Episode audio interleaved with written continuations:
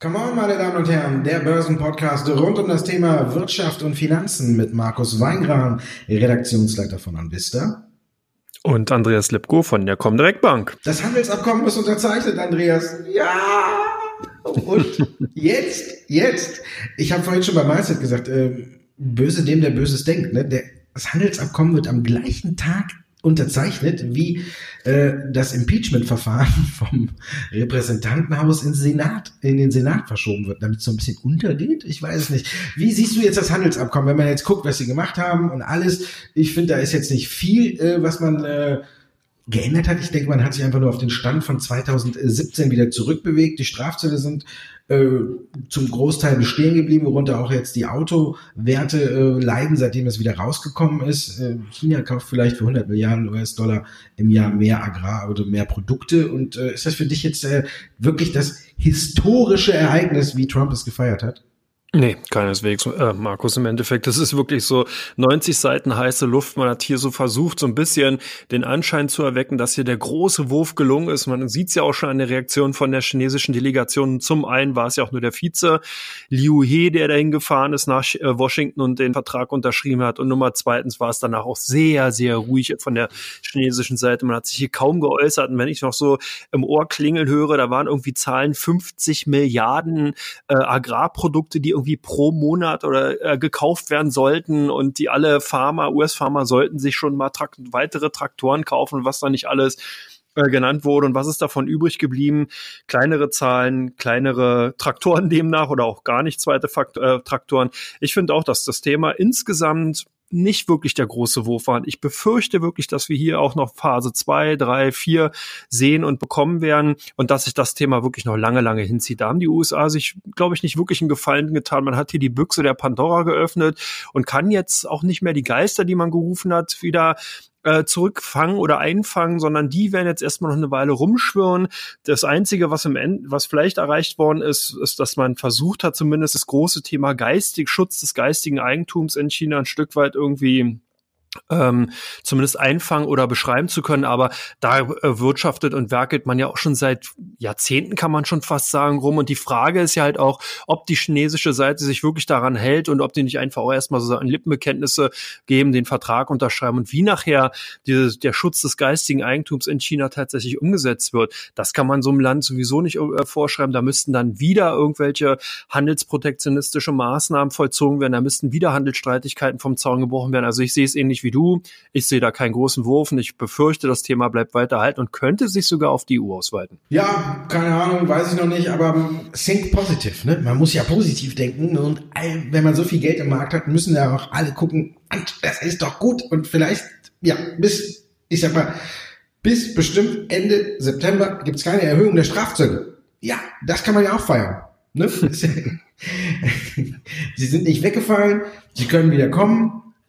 Und das hat ja auch äh, der Vize, äh, Vize äh, Vizepräsident heißt er. So heißt er. Ja. Hat er ja auch gesagt, ne? Der Pence, äh, die Strafzölle können kommen weiter, aber wenn China sich nicht an die Abmachung hält. Das ist aber auch so eine Frage, wie will man es kontrollieren? Ne? Wie du schon sagtest, geistiges Eigentum, da kann man jetzt hunderte von Gesetze erlassen und dann sagen, okay, wir stellen dann jetzt äh, drei Blinde und drei Taube in die Abteilung für äh, Strafverfolgung dieses Deliktes ein und äh, wenn die dann tatsächlich einen finden sollten, der so blöd ist und sich von denen erwischen lässt, den verknacken wir auch. Ne? Das ist ja, also ist natürlich eine Frage, ob man das alles ein bisschen kon äh, kontrollieren kann. Das ist viel Rauch um nichts. Unterm Strich, ja, ich finde, positiv ist tatsächlich, dass wir jetzt wahrscheinlich erstmal äh, nicht so viel hören wollen. Trump feiert es als historischen Sieg, nimmt es mit in seinen Wahlkampf rein und äh, ja, Pelosi hat ja das gleiche fast gesagt wie du schon. Die hat ja auch gesagt, eigentlich hat das Ding nichts gebracht, außer der Wirtschaft jetzt zwei Jahre lang zu schaden.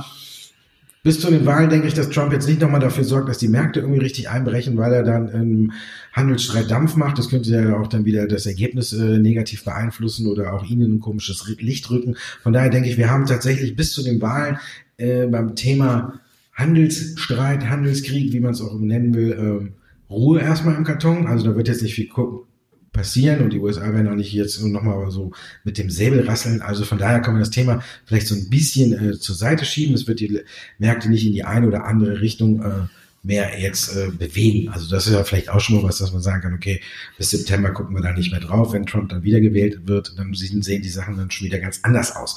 Vielleicht wird er auch nicht wiedergewählt und ein anderer kommt und sagt dann, äh, ja, wir brauchen, müssen uns gar nicht mehr mit China streiten und nimmt die Strafzölle ganz zurück. So quasi als äh, Amtsantrittsgeschenk oder so, müssen wir halt mal abwarten, wie die Wahlen ausgehen. Aber ich denke, es kehrt ein bisschen Ruhe ein und die Anleger hatten zuletzt das Thema ja irgendwie tatsächlich auch schon ein bisschen abgehakt. Von daher nicht viel Neues und dann sind wir schon beim Brexit, da gibt es auch nicht so viel Neues und vor allen Dingen, man hört eigentlich gar nichts mehr. Ne? Auf der Insel ist ein paar Mal abgestimmt worden, geistert aber nicht mehr durch die Medien. Thema ist abgehakt. Ende des Monats äh, sind die weg. Ist die Insel wieder autark oder wie man es nennen will. Und ähm, Denkst du, dass das nochmal Auswirkungen auf den Markt hat? Nee, ich denke, dass, dass wir da keine größeren Auswirkungen sehen. Und so richtig autark wird ja Großbritannien auch nicht sein können und auch nicht werden, wenn man halt an Irland denkt und wenn man eben auch nach weiterhin an den Bestrebungen von Schottland, Schottland zum Beispiel denkt, dass die ja noch einen Schulterschluss mit der EU noch gerne haben wollen würden. Also hier sind sicherlich noch ganz, ganz viele innenpolitische Themen in Großbritannien, die abgehandelt werden müssen. Und deswegen ist es vielleicht auch ein Stück weit ruhig geworden. Gar nicht mal, weil da nicht so viel passiert, sondern eher, weil natürlich der Fokus von uns Europäern Europäern, von uns Deutschen dann eben auch gar nicht mehr so in diese Richtung geht. Die Medien nehmen die Themen nicht mehr so auf, aber es sind noch eine ganze Menge Themen und Probleme auch zu lösen. Man denke nur daran, dass natürlich die EU ein gesteigertes Interesse daran hat, den, die Aufenthaltsrechte der EU-Bürger in Großbritannien auch unter Dach und Fach zu bringen. Und das wird natürlich schwierig, wenn man hier Regelungen hat, die eben zum Beispiel mit Irland, Großbritannien, mit dem Grenzverkehr und dem dortigen Aufenthalt natürlich auch zu tun hat. Und das sind alles Punkte, die jetzt dann geklärt werden, die aber eher so einen bürokratischen beziehungsweise technokratischen Charakter haben und schwer auch in der Öffentlichkeit dahingehend ähm, darlegen zu sind. Deswegen ist da, glaube ich, eher die Ruhe, aber es sollte nicht unterschätzt werden. Ich kann mir auch vorstellen, dass wir noch nach dem Januar weiterhin so ein paar Themen zum rund um den Brexit sehen werden, weil ja auch eine Übergangsfrist bis November vereinbart worden ist. Man hat also sozusagen das Ganze ein bisschen aufgeweicht. Man will zwar formell den Austritt zu Ende Januar Januar ganz klar haben, aber man gibt den Protagonisten beziehungsweise dann eben Großbritannien nochmal die Chance, auch bis November einiges nachzubessern, auszuarbeiten. Also von daher vielleicht das dahingehend so ein bisschen die Ruhe zu erklären. Oder siehst du noch andere Punkte dafür? Nee, ich denke auch die werden erstmal alles so lassen, wie es ist und dann peu à peu abstellen. Und davon kriegen wir eigentlich dann so an den Märkten gar nicht mehr so viel mit. Wir haben jetzt gesehen, auf der Insel gab es ein paar Gewinnwarnungen jetzt bei den Unternehmen, wenn man drauf guckt, ob Pearson oder Hayes oder so, die haben jetzt alle mal ein bisschen äh, da auf die, aufs Bremspedal gedrückt. Dafür werden sie heute auch ein bisschen bestraft. Aber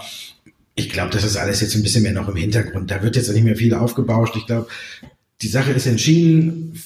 Beide Seiten sind daran interessiert, dass es äh, ruhig und äh, für beide Seiten verträglich über die Bühne geht und von daher ist ja auch nicht mehr so viel zu erwarten. Also ich denke, das Thema ist wirklich komplett abgehakt. Da müssen wir uns jetzt keine großen Gedanken mehr machen, dass da jetzt irgendwie noch so ein Klops kommt, der äh, richtig äh, den Märkten ins Konto hagelt. Also von daher ähnlich jetzt wie beim Handelsabkommen kann man beiseite schieben, ist noch da, aber wird keine große Auswirkung haben. Was große Auswirkungen hingegen haben wird, ist die Berichtssaison.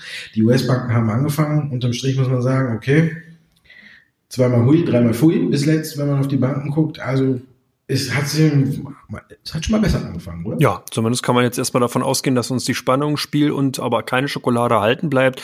Also es wird spannend werden. Ich denke auch, dass genau die ersten Zahlen, die wir von den Banken gesehen haben, darauf gehen wir nachher in Teil 2 auch nochmal ein, dass das so ein Spiegelbild auch ist, wie sich insgesamt die Situation bei den US-Unternehmen darstellt. Wir werden also doch hier einige böse Überraschungen sehen, da bin ich mir relativ sicher, auch bei den bisher vielleicht ganz gut gelaufenen Technologieunternehmen wird das eine oder andere Unternehmen wirklich nicht die Erwartung erfüllen können und da werden wir dann wirklich auch größere Kursrücksetzer sehen. Aber was ich auch nicht ausschließen würde, ist, dass teilweise dann sogar auch einige Unternehmen überraschen können, eben auch aus dem hochgelobten Technologiesektorbereich und dass man hier vielleicht sogar aus dem Chipsektor, vielleicht sogar in Anführungsstrichen Nvidia oder sowas sieht, die dann hier nochmal positiv überraschen kann, weil man dahingehend zwar schon euphorisch war, aber dahingehend, dass vielleicht das Geschäft dann doch wieder besser läuft. Mal gucken.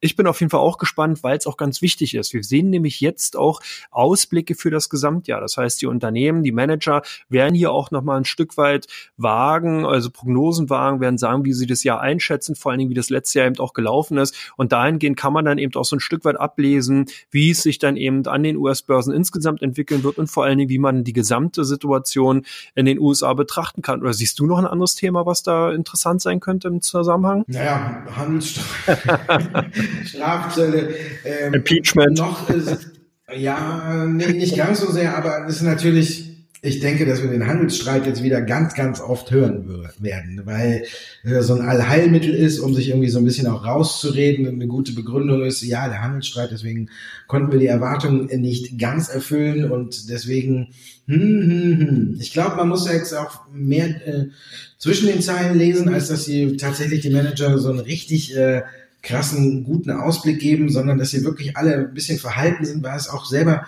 für die auch selber ein bisschen mittlerweile schwerer einzuschätzen ist. Ich glaube, ein wichtiger Punkt, auf den man jetzt mehr so ein bisschen achten sollte als auf den Ausblick, den die Manager liefern, ist quasi die Auftragsbücher. Mhm.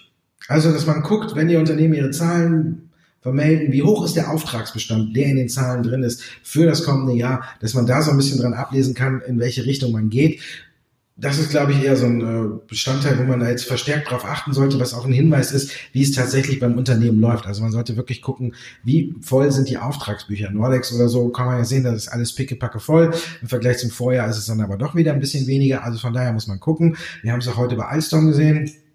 Die Aktie ist zunächst 3,3 Prozent im Minus gestartet, weil man die Zahlen nicht so ganz äh, positiv aufgenommen hat. Mittlerweile ist er aber schon wieder im Plus. Vielleicht haben da auch einige ein bisschen auf die Auftragsbücher geguckt. Ja, hier war zu vermelden, zum Beispiel, dass man im vierten Quartal, was ja eigentlich eher ein schwächeres Quartal ist, weil man ja davon ausgeht, dass alle ihr Geld bis dahin eigentlich irgendwie schon investiert, ausgegeben haben, aber trotzdem konnte Alstom zum Beispiel im vierten Quartal den höchsten äh, Zugang bei den äh, Aufträgen vermelden äh, über das ganze Jahr gesehen. Also von den Auftragsbeständen her war eben das äh, Q4 bei Alstom das stärkste. Und das ist vielleicht auch so ein Indiz darauf, dass es vielleicht auch 2020 wieder ein bisschen mehr bergauf gehen kann. Natürlich gibt es ja jetzt Kritiker, die gesagt haben, ja, die konzentrieren sich zu viel auf die Bahnsparte, die wollten ja eigentlich an Siemens quasi verscherbeln oder mit Siemens zusammengehen, was nicht so läuft. Aber da ist auch noch so ein bisschen Wasserstofffantasie drin. Wer so ein bisschen äh, bei uns auf der Seite das Ganze verfolgt, der weiß auch, dass Alstom ja diese Wasserstoffzüge macht und da jetzt auch zum Beispiel mit Akasol, da reden wir nachher nochmal drüber, auch groß ins Geschäft gekommen ist. Also von daher muss man sagen, ich finde jetzt äh, Auftragsbücher ist ein ganz wesentlicher Bestandteil, der eigentlich von den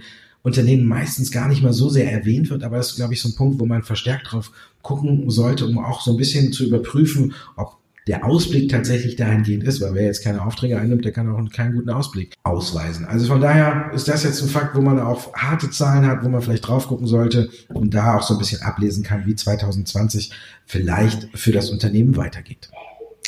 Wie es weitergeht bei uns, ist ganz klar mit Teil 2 und mit den Fragen unserer Hörer.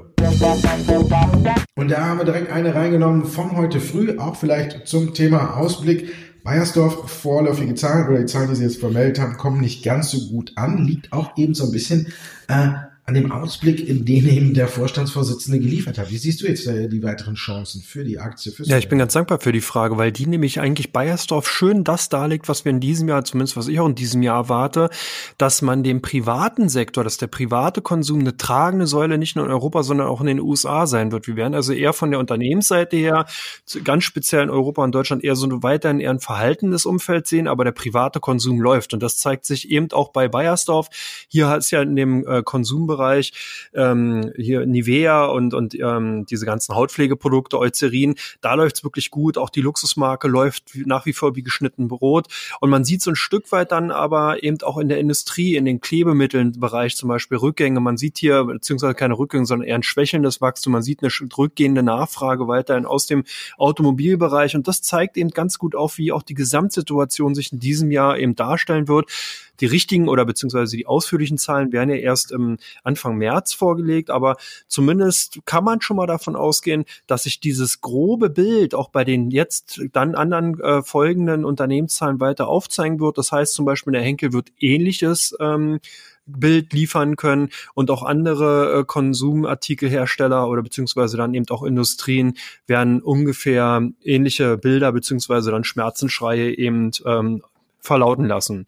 Schmerzensschreie gab es nicht mehr bei Wirecard, da scheint die Ära ja zu Ende zu sein. Zumindest könnte das was mit dem mit der Änderung im Aufsichtsrat zu tun haben. Ist das aus deiner Sicht die Wende oder kann da noch was kommen, Markus? Ja, dass da was kommen kann, das kann man äh, grundsätzlich überhaupt nicht äh, ausschließen. Also ich glaube, da sind wir vor keiner, vor keinem Medium äh, gefeit, dass sie sagen, okay, wir berichten nicht mehr negativ über Wirecard, weil ich sehe es auch bei uns an der Seite, egal äh, wo Wirecard in der Überschrift auftaucht, es äh, wird gelesen, es wird angeklickt und das zeigt ja auch irgendwo, dass Wirecard nach wie vor eine der heißesten Aktien äh, überhaupt ist. Sobald es Neuigkeiten gibt, sind die Anleger wie wild darauf, die auch zu lesen. Und von daher ist es natürlich immer medienwirksam, wenn man das berichtet. Zurzeit gibt es eben nichts Negatives, man kann es nicht ausschließen. Jetzt gab es eben am Wochenende, vergangenes Wochenende, diese ganzen Turbulenzen, will ich es nicht nennen, aber es gab halt so ein bisschen die Veränderung. Der Aufsichtsratsvorsitz wird verjüngt. Äh, Wolf Matthias tritt zurück, wird durch den Herrn Eichelmann ersetzt, der ein bisschen, ein bisschen oder einem einiges jünger ist und vielleicht ein bisschen mehr Schwung ins Unternehmen bringen soll. Markus Braun hat einen Tag später direkt getwittert, dass das Unternehmen damit auf eine neue Ebene gehievt wurde und dass noch weitere Neuigkeiten kommen werden. Das ist eben das Wochenende und das ver äh, verarbeiten die Anleger jetzt eben so ein bisschen. Und da gucken wir, sehen wir, dass in dieser Woche die Aktie unheimlich zugelegt hat. Auch in schwachen Märkten, wie zum Beispiel heute, liegt der Wert äh, fast fünf Prozent oder um die fünf Prozent im Plus. Also die Anleger fassen vielleicht wieder ein bisschen Vertrauen. Auf der anderen Seite kann es natürlich auch sein, dass die Shortseller jetzt so ein bisschen äh, kalte Füße bekommen. Es gibt einen zum Beispiel, der hat seine Position fast halbiert. Äh, Mitte Dezember hatte er noch 0,86 Prozent äh, an Short-Positionen. Jetzt sind es mittlerweile nur noch 0,46. Also von daher muss man sagen, okay, ähm, der Couture Management heißt der oder Couture Management, die haben äh, reduziert und vielleicht haben die jetzt als erste ein bisschen äh, kalte Füße bekommen. Charttechnisch hat sich mit dem äh, deutlichen Überspringen der Marke von 120 Euro auch das Bild aufgehellt. Klar, die Risiken, die da sind, die sind immer noch da. Die werden auch, äh, müssen wir uns nichts vormachen, das ganze erste Quartal durchgehen, weil da wird erst am Ende äh, des Quartals wird mit diesem Sonderbericht gerechnet. Also von daher ist Wirecard bis dahin immer noch anfällig für neue Artikel zu dem Thema.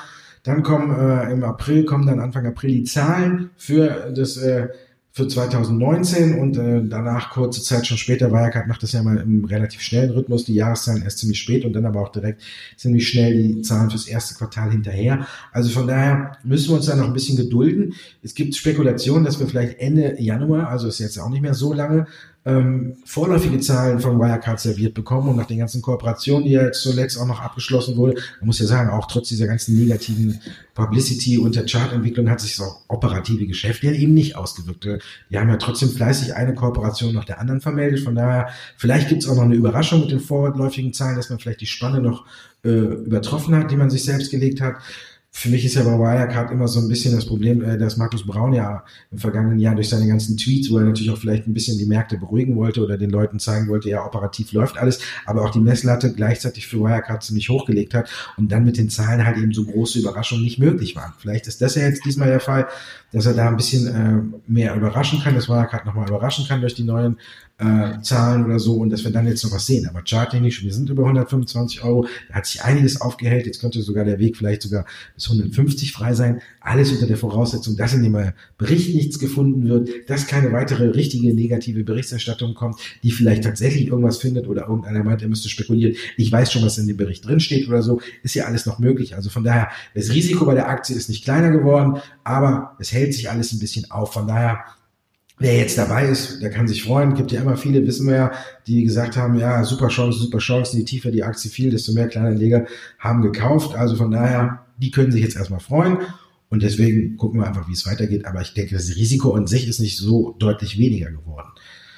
Bei den US-Banken kann man das Risiko ein bisschen einschätzen. Die haben auch zum Beispiel unter den ganzen Zins, äh, äh, Zinssenkungen der Notenbank ein bisschen gelitten. Oder wie siehst du es? Ja, nee, hast du vollkommen recht. Der Zinsüberschuss bei den Instituten, Wells Fargo zum Beispiel, Bank of America, war rückläufig und das hat auch damit eins zu eins zu tun. Das ist ja auch ein Thema, was wir in Europa haben. Hier ist ja immer wieder der Schrei auch gerade aus der Bankenlandschaft in Richtung EZB zu hören, dass eben genau das ein Problem ist, weil man ja von diesem klassischen Zinsspread, den man sowohl auf der Einlagen- und auf der Kreditseite natürlich in beide Richtungen zu den Kunden und auch zu den, äh, zu der, zu den Notenbanken hat, dass man davon eben ja gut gelebt hat in den letzten Jahren. Und wenn halt eine Zins Zinssenkung eben äh, vollzogen wird, dann ist das auch eins zu eins in den Bilanzen der Finanzinstitute äh, zu sehen.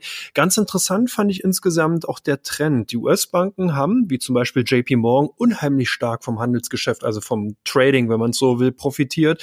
Da hat JP Morgan alleine insgesamt im letzten Quartal 8,5 Milliarden Gesamtgewinn äh, gemacht. Und der, das ist glaub, so viel auch insgesamt wie eine Bank bisher noch nie verdient hat. 36,4 Milliarden US-Dollar wurde im Gesamtjahr von JP Morgan äh, äh, verdient. Das ist mehr als die komplette Marktkapitalisierung der Deutschen und der Commerzbank zusammen. Also könnte sich sozusagen das größte amerikanische Institut, beide Häuser, beide deutschen Finanzhäuser einfach mal so aus dem reinen Gewinn leisten und hätte sogar noch Geld übrig. Also das sind alles Zahlen, die sind schon heftig. Und vor allem, wenn man halt sieht, dass sich ja zum Beispiel die Deutsche Bank ja eben von Investmentbanking ja trennen will und hier den Fokus eher stark auf den Privatkundensektor äh, bzw. Privatkundenbereich jetzt gelegt hat, zeigt sie eigentlich, dass die US-Häuser gerade mit diesem Geschäftsbereich ja wieder gewinnen. Das zählt auch für die Citigroup. Und dahingehend bin ich gespannt, wie heute die Zahlen von Morgan Stanley werden, die ja dann auch im Laufe des Tages noch rauskommen werden. Und ähm, weil das eben auch ein klassisches Institut ist, was eben auch sehr, sehr stark noch im Investmentbanking eben verankert ist. Was auch beachtenswert war, ist, dass zum Beispiel bei Goldman Sachs und bei Wells Fargo aber auch Rechtskosten auch ordentlich in die Bilanz reingedrückt haben. Also hier sieht man schon sehr, sehr heterogenes Feld, also sehr wirklich stark aufgesplittet. Wir haben Institute Institute, die ihre Hausaufgaben gemacht haben, wie eine JP Morgan. Wir haben eben Institute, die noch teilweise mit Altlasten zu kämpfen haben. Aber eben der Trend hin, dass man eben durch Trading oder beziehungsweise mit dem Investmentbanking Geld verdienen kann, zeigt zumindest, was man an den Quartalzahlen gesehen hat. Und deswegen bin ich halt auch gespannt, wie es dann eben bei den Zahlen zum Beispiel der Deutschen Bank oder Commerzbank dann aussehen wird.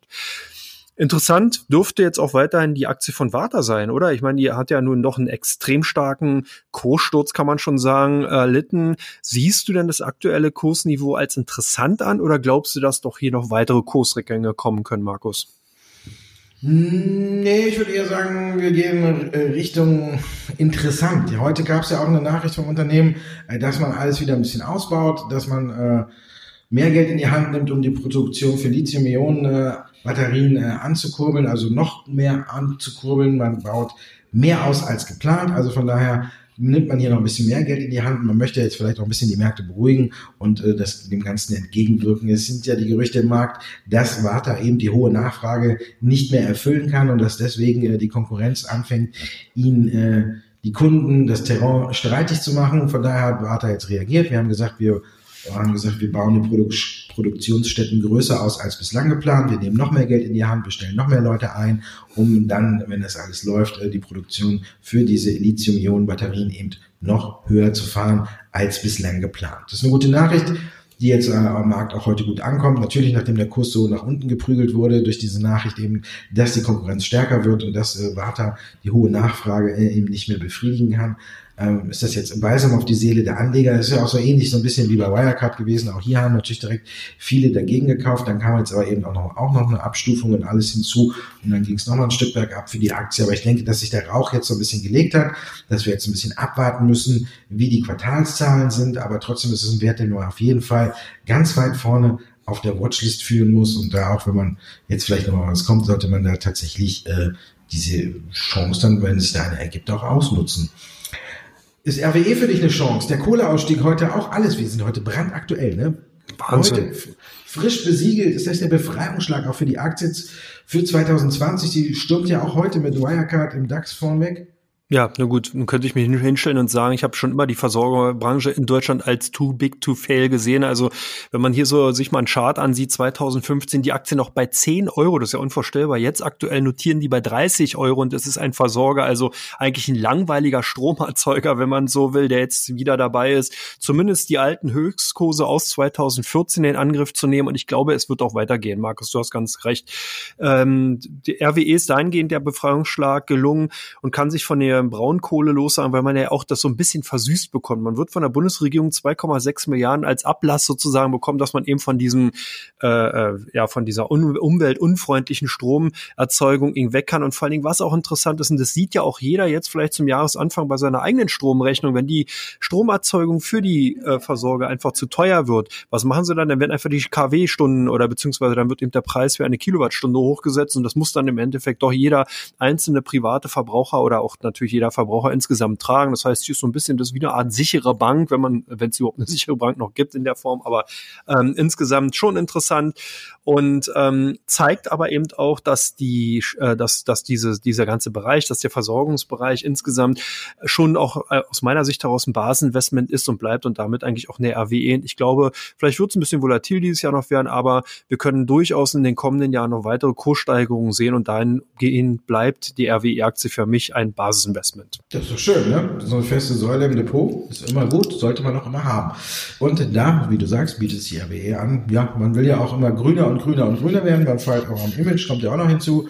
Und zu dem Batzen Geld, den es heute gibt. Dann kommen wir zu Teil drei, wo wir auf die Aktien gucken, die besonders gesucht sind bei der Seite von OnVista und die Aktien, die besonders im Fokus der Anleger stehen bei der Comdirect. Teil 3, meine Damen und Herren. Und da sind wir direkt ganz weit vorne mit dem Wert, der bei der Comdirect hier bei den Anlegern im Depot heiß hin und her gehandelt wird. Tesla.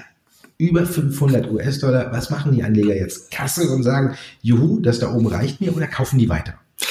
Na, wenn wir uns die letzten Handelstage ansehen, lässt sich hier wirklich ganz, ganz schlecht eine Differenzierung vornehmen. Aber in den letzten Stunden lässt sich doch wiederum eine äh, vornehmen. Wir haben natürlich eine sehr, sehr volatile Zeit, volatile Zeit gesehen. Die Aktien sind in den letzten Handelstagen teilweise von äh, unter 500 US-Dollar auf über 545 US-Dollar hochgeschossen. Jetzt sind sie wieder gefallen, eben aufgrund einiger Nachrichten, dass eben nicht mehr ganz so rund läuft äh, bei Tesla.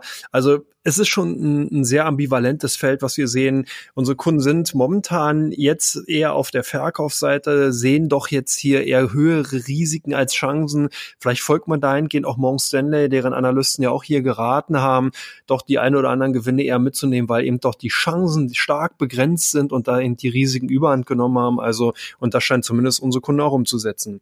Bei euch, wie sollte es anders sein? Neil Asa auch in diesem Jahr ganz stark gesucht, oder?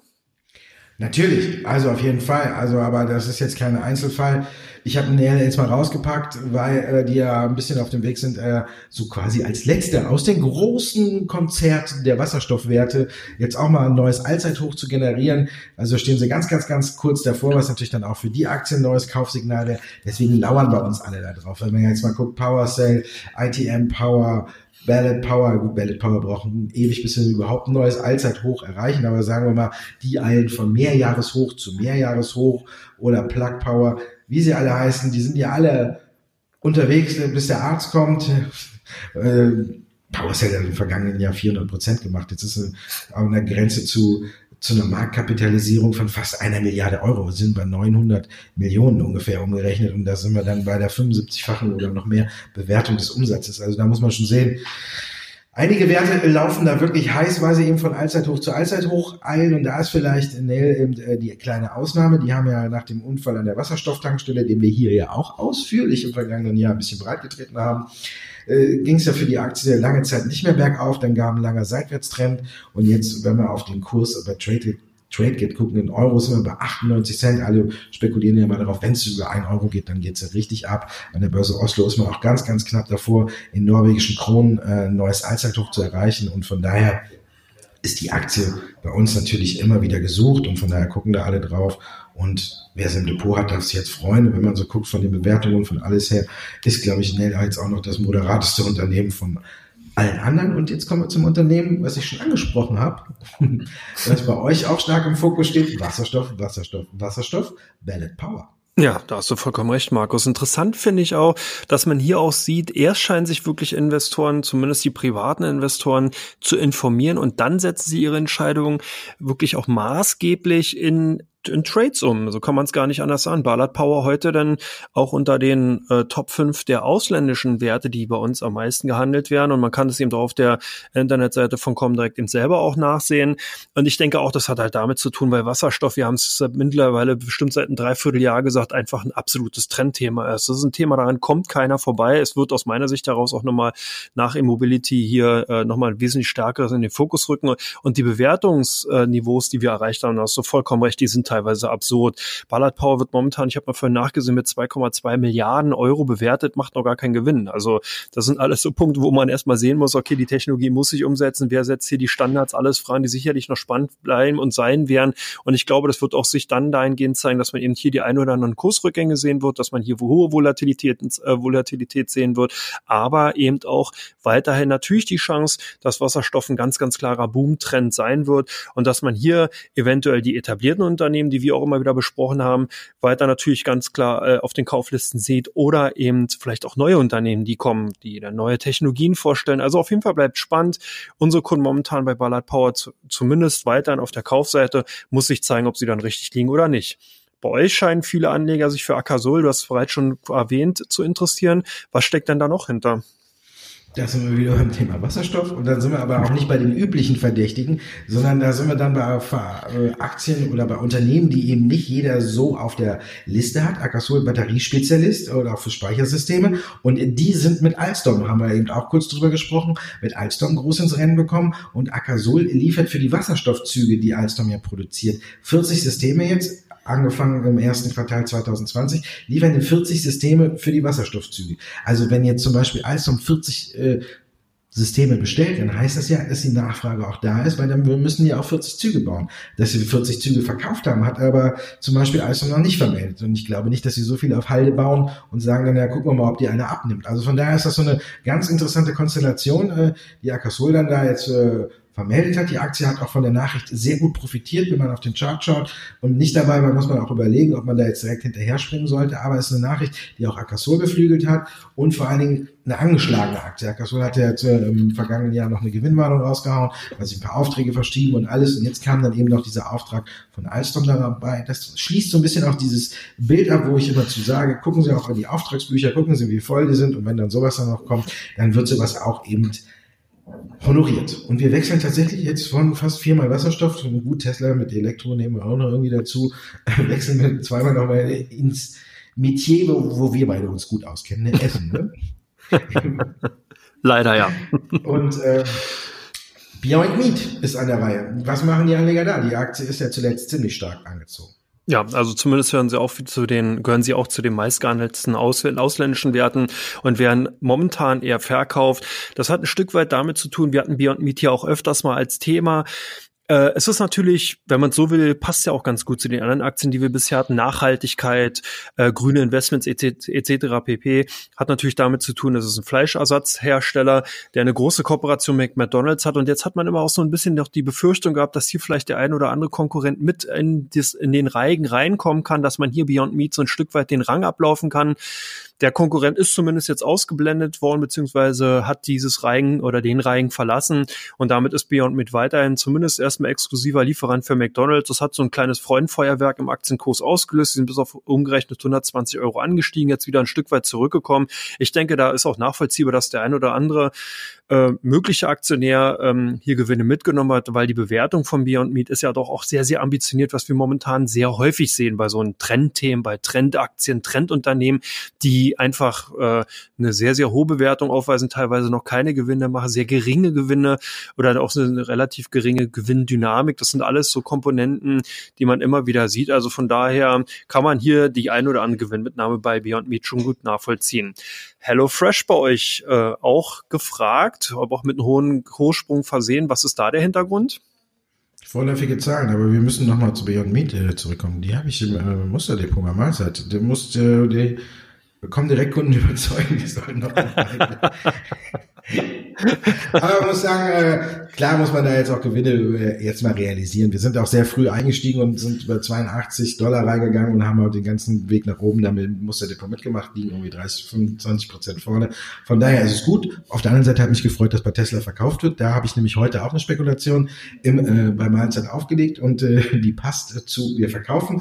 Und dann kommen wir zurück zu HelloFresh und wir sehen, ja, heute vorläufige Zahlen. Ähm, man hat sogar nochmal die erhöhten Spannen äh, deutlich übertroffen und von daher ist die Aktie zu Handelsbeginn erstmal über 10% ins Plus geschnippt und dann haben sich vielleicht auch einige mal ein bisschen auf die Bewertung geschaut und ist sie wieder ein Stück weit zurückgekommen und von daher muss man sagen, also alles haben natürlich alle darauf geguckt, wie groß jetzt hier die Spanne übertroffen wurde und die Aktie ist auf einem trotzdem, trotzdem Rücksetzer weiterhin auf einem neuen Allzeithoch. Also auch hier haben wir so ein ähnliches Phänomen, wie wir es zuletzt bei Tesla, bei Beyond Meat oder woanders gesehen haben, auch bei den ganzen Wasserstoffwerten. Auch hier eilt der Kurs von einem hoch zum nächsten, weil aber auch hier ist es, muss man sagen, ist es ja mit positiven Nachrichten, mit auch genügend Fantasie äh, unterfüttert, wo auch ein bisschen was dahinter ist.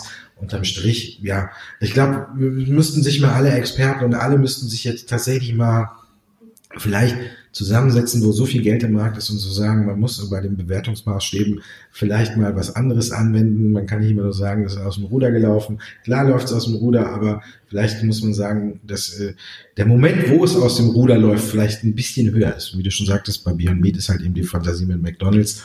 Da hat man jetzt die Kooperation ein bisschen ausgeweitet.